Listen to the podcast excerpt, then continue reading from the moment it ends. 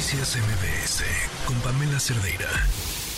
Telenovelón el que hemos estado viendo en las últimas semanas al interior del Tribunal Electoral del Poder Judicial de la Federación, con intercambio de cartas incluidas y que finalmente terminan con la, eh, pues ya eh, renuncia a la presidencia del tribunal por parte del magistrado Reyes Rodríguez hasta el, eh, a partir del primeros, de los primeros días de enero. En la línea nos acompaña Mauricio Merino, profesor investigador de la Universidad de Guadalajara. ¿Cómo estás? Muy buenas tardes. Pamela, con el gusto de escucharte. Mauricio, ¿qué lectura le das en estos momentos a todo lo que sucedió al interior del tribunal? Pues la verdad, porque estamos en pleno proceso electoral, el tribunal ya sabemos es la última instancia de todas las eh, de todas las instancias posibles, la sala superior del tribunal electoral del poder judicial de la Federación y pues estos cinco integrantes están divididos tres y dos. Eh, no no se entiende bien a bien qué es lo que está pasando y cuando se produce incertidumbre en la materia electoral, se produce no solo en los órganos que gobiernan esa materia, sino en el resultado electoral. Este es el, este es el problema de fondo. Eh, y, bueno, pues está sucediendo. No, no está claro por qué eh, arrinconan, digamos, porque así fue al magistrado presidente que había sido electo de manera unánime para resolver una crisis previa, por cierto. Exacto. Y ahora tres magistrados deciden volverse a poner en rebeldía y, literalmente defenestran a Reyes Rodríguez. Está todo muy raro, la verdad, Pamela, es, es muy triste que, que en medio de este zipizape que traemos con los partidos, con precampañas que no son precampañas, sino campañas, ah, como con el rompimiento del marco jurídico, eh, a ojos vista de todo el mundo, pues el órgano que debía imprimir orden esté metido en, lo voy a decir como lo pienso, en una grilla interna para hacerse el control administrativo del tribunal, que eso es lo que parece, ¿no? Em, eso, si, si eso fuera solo el control administrativo del tribunal, sería el menor de los males, ¿no? Porque eh, por, si fueran, por ejemplo, intereses de los mismos partidos, de quien se encuentre o no a la cabeza del tribunal, o que fuera un pleito político, tendría que preocuparnos más. Sin duda, Pamela. Eh, y además hay un elemento adicional a lo que ya mencionas y que yo coincido.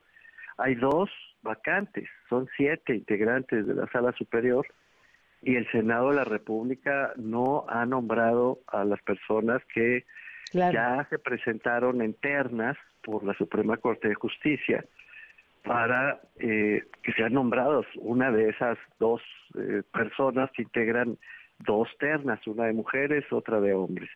Está en, rezago el Senado, además, en salas regionales y en, en salas especializadas. Es decir, es un tribunal que no está integrado porque la mayoría del Senado, pues es de Morena, no ha eh, decidido nombrar por, con este argumento, por un lado la austeridad republicana y por el otro con la desconfianza que le han expresado ya de manera muy patente al, al Poder Judicial desde la Presidencia de la República, como bien sabemos, pues lo que tenemos enfrente es eh, un tribunal incompleto y quebrado por tres magistrados que han decidido montarse en rebeldía.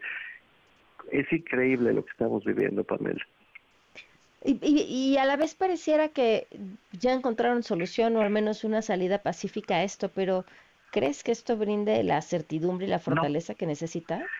No, porque no hay una salida pacífica donde hay una agresión tan elocuente en contra del magistrado presidente, ¿no? Es decir, no, no, a mí no me gustó que renunciara Reyes Rodríguez, la verdad. Okay. Me hubiera gustado que se mantuviera firme y en todo caso llevar el debate pues hasta el límite, ¿no? Si, si tres magistrados deciden montar en rebeldía, pues que los tres magistrados asuman su responsabilidad. Pero, pues a todas luces, Reyes Rodríguez, que ha dado prueba de ser una gente muy serena, muy sensata, pues ha preferido poner su renuncia sobre la mesa y es altamente probable, uno, que el Senado no nombre a las vacantes que debe nombrar, está en falta constitucional el Senado, pero pues les importa un comino a todas luces. y, y del otro lado, es muy probable que estos tres magistrados se pongan de acuerdo para que Mónica Soto presida el tribunal. De ser así, estaríamos frente a un tribunal cuya cabeza, pues sí, sí está muy cerca de la mayoría legislativa de Morena, con todo lo que eso significa. Híjole, que, porque evidentemente eso es lo que seguramente va a suceder, y entonces, ¿qué nos espera para el 24? Pues es que no tenemos que esperar al 24, Pamela, ya lo estamos viendo, insisto. Mira, ya han sucedido por lo menos dos conjuntos de despropósitos, ¿no?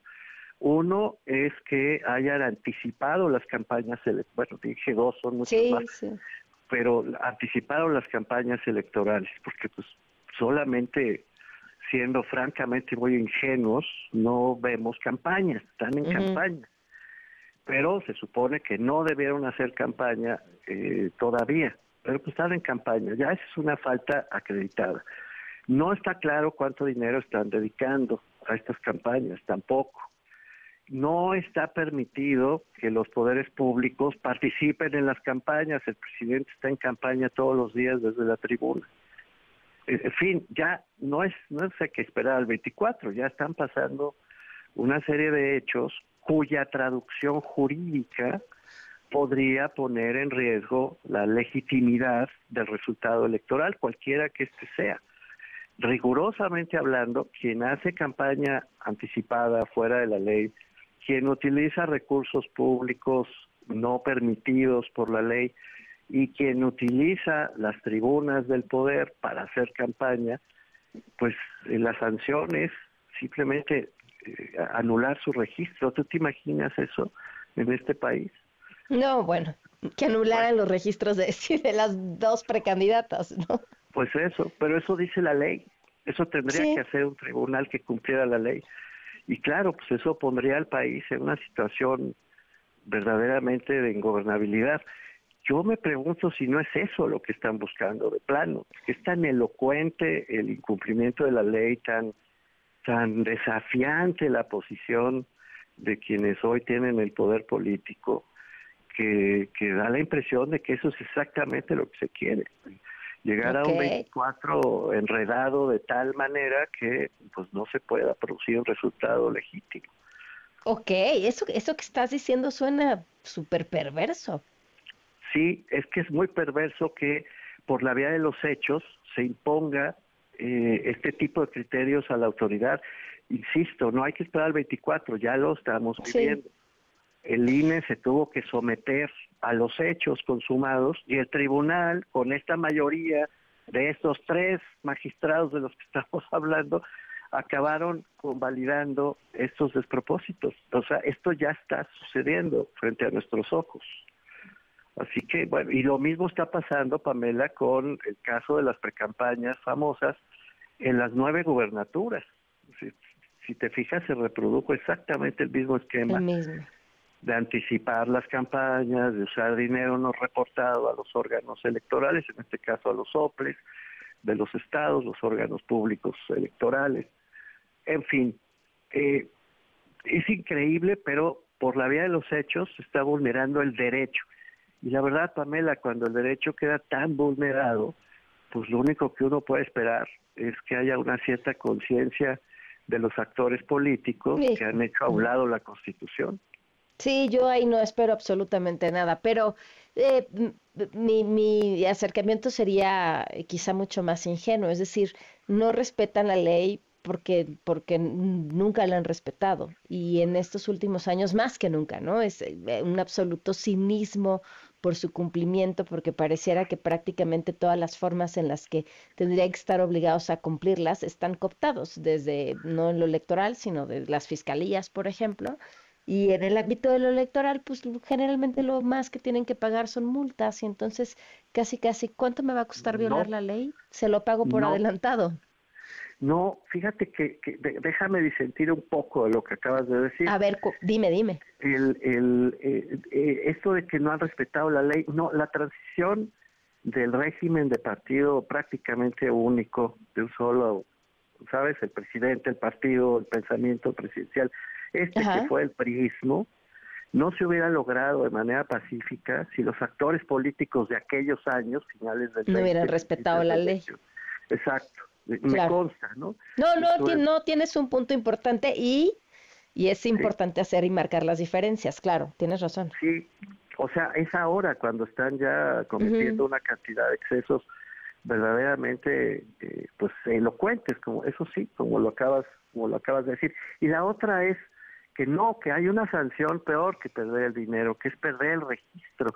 Yo te recuerdo que algo así pasó en Guerrero con Félix Salgado Macedonio, cuando cometió estos despropósitos, pero entonces la autoridad electoral actuó con firmeza y le quitó el derecho a registrarse como candidato. Hubo un escándalo, Morena se inconformó, pero es que Félix Salgado vulneró la ley en su momento, flagrantemente.